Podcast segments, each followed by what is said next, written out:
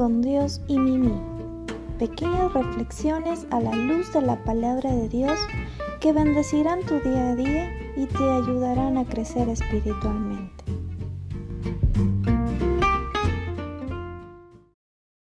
Dios te bendiga el día de hoy en una palabra para los sabios, porque siete veces cae el justo y vuelve a levantarse, mas los impíos caerán en el mal. Proverbios 24, 16. A pesar del hecho de que solo asistió tres meses a la escuela y de que padecía sordera progresiva, Thomas Edison inventó la bombilla de luz incandescente, el micrófono, el fonógrafo y las películas animadas. Sus inventos fallaron miles de veces hasta que encontró la combinación justa de materiales. ¿Cuál crees que fue el secreto de su éxito? Cada vez que caía se volvía a levantar. Él no permitió que el desánimo ni la desilusión lastimaran su mente y su corazón. Siguió, avanzó, progresó y llegó a encontrar la combinación perfecta. Y pudo crear implementos que hasta la actualidad los usamos y nos son de gran ayuda. Así que Recuerda un proverbio japonés. Cae siete veces, levántate ocho. Es lo más sabio que puedes hacer. Para nuestra reflexión del día de hoy, atravesando tormentas, al Rey de los siglos, al Dios único que vive más allá del tiempo y de lo que se ve, honor y gloria por los siglos de los siglos. Amén. Que ellas te guíen en el desafío que tienes por delante. Conserva la fe y concéntrate no como algunos que por despreocupados naufragaron en la fe. Primera de Timoteo capítulo 1 versos 17 al 19.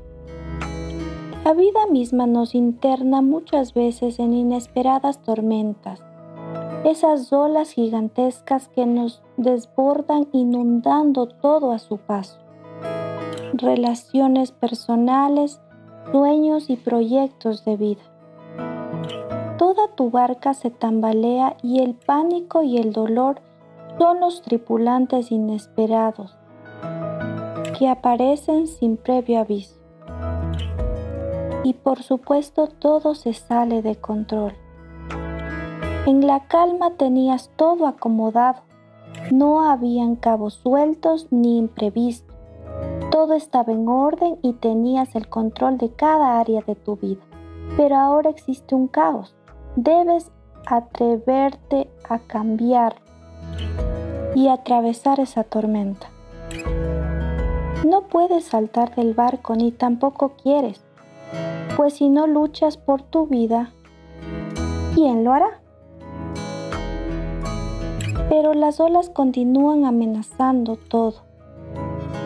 Sientes que el barco está a punto de hundirse. Cosas de inestimable valor las ves perderse en lo más profundo del mar de la crisis y no puedes más. Y es ahí que lo primero que debes hacer es aferrarte a un punto firme. Aunque las olas afuera pasen de un lado a otro, puedes aferrarte al mástil. Ese mástil es Dios, tu Salvador, tu Redentor, tu Padre Celestial también su Hijo Jesucristo, su palabra y su Espíritu Santo. Tal vez sea lo único firme que te quedó, pero es suficiente. Debería ser tu todo. No intentes mantener el orden. Es lógico que todo se salga de su lugar. Lo importante ahora es salvar la nave y pasar la tormenta. Y pasará, te lo aseguro. Dios dice en su palabra que el día malo acaba, tiene su tiempo, no es para siempre. Además, comparado con la eternidad que nos espera ya en la gloria, en el cielo, ¿qué es esto? Simplemente toma un poco de tiempo. Si echas mano de las cosas realmente inconmovibles que tienes a tu alcance, saldrás de pie. Tal vez con golpes, con desilusiones, con pérdida seguramente, pero de pie, y eso es lo que cuenta porque habrás aprendido y mucho. y habrás crecido. Y a veces la única manera de aprender a navegar es atravesando tormentas. Una vez que hayas atravesado tendrás tiempo, objetividad y calma para comenzar a ordenar lo que se salió del lugar. También para reparar lo que se rompió o recuperar lo que se perdió. Retomarás tu rumbo, ajustarás las coordenadas y continuarás tu viaje.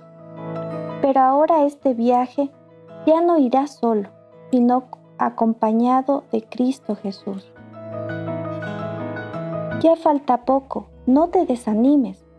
Muchos naufragaron, pero tú, tú lo lograste. Recuerda cada día abrazarte al mástil, al único refugio seguro, tu Padre Celestial, el único dueño de tu barca. Y con él podrás llegar a un puerto seguro. Así que recuerda que a veces la única manera de aprender a navegar es atravesando las tormentas de la mano de Dios. Amén.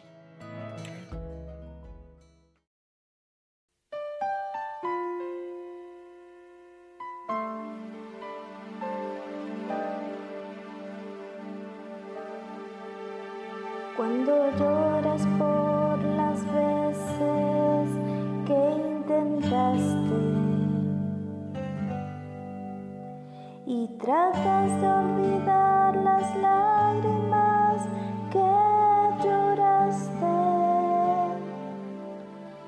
solo tienes pena y tristeza, el futuro incierto espera, puedes tener.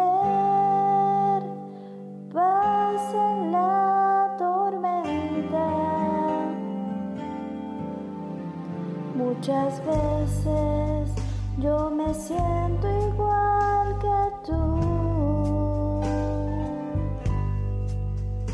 tú. Mi